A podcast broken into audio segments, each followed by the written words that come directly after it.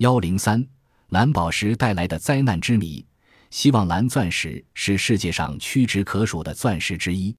一九四七年，希望蓝钻石的标价为一千五百万美元，这是它的最后一次标价。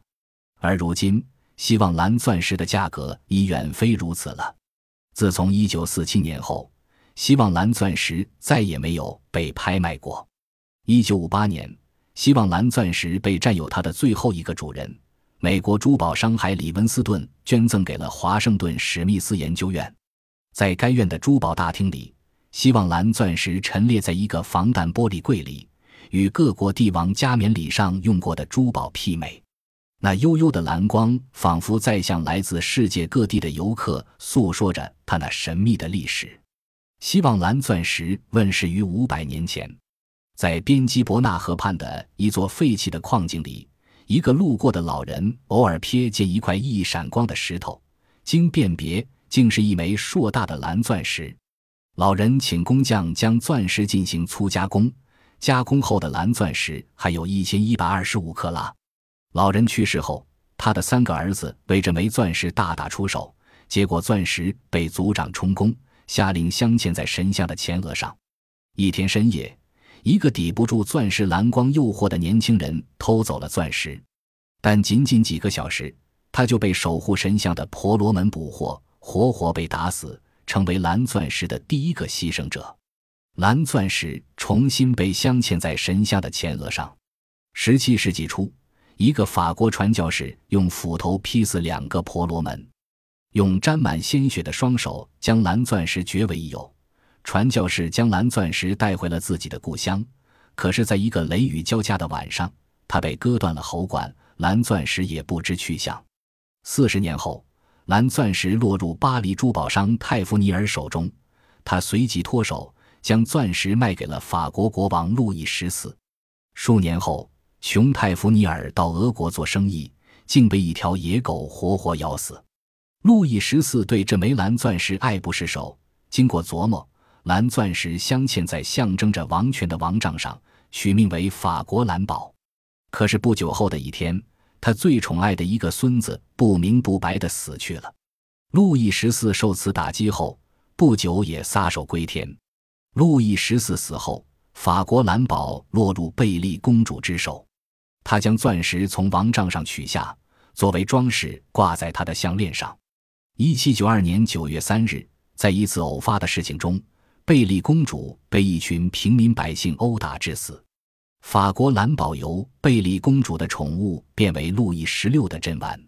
可是，一场法国大革命的风暴把国王路易十六和王后玛丽安东尼送上了断头台。法国蓝宝在这场大革命中被皇家侍卫雅各斯凯洛蒂乘乱窃取。法国临时政府在清点国库时，发现法国蓝宝失踪。于是贴出告示：凡私藏皇家珍宝者，处以死刑。侍卫雅各斯凯洛蒂闻讯后，终日不安，精神发生错乱，最后自杀而死。法国蓝宝四十年后为俄国太子伊凡密得。伊凡在寻花问柳时，为了讨得一个妓女的欢心，竟将法国蓝宝拱手相赠。一年后，伊凡别解新欢，对赠宝之事后悔不已。决定追索回来，可是那个妓女死活不依，伊凡一剑刺死妓女，夺宝而归。然而时过未久，伊凡皇太子在宫中死于非命。神秘的法国蓝宝给占有它的主人带来的厄运，比巫师的诅咒还要灵验，人们视之为不祥之物。尽管如此，世界上还是有许多贪婪的目光盯着它，希冀有朝一日成为拥有它的主人。法国蓝宝从伊凡皇太子手里转移到女皇加德林一世手里，女皇意欲将钻石镶在皇冠上，于是命人将蓝宝送至荷兰，交由堪称世界上一流手艺的威尔赫姆·福尔斯进行精心加工。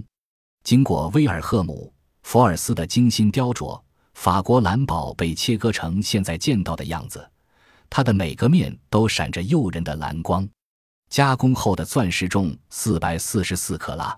钻石加工好以后，钻石匠的儿子不辞而别，将钻石带到英国伦敦去了。无法交差的钻石匠服毒自杀以谢女皇，而他的儿子后来在英国也自杀身亡，死因不明。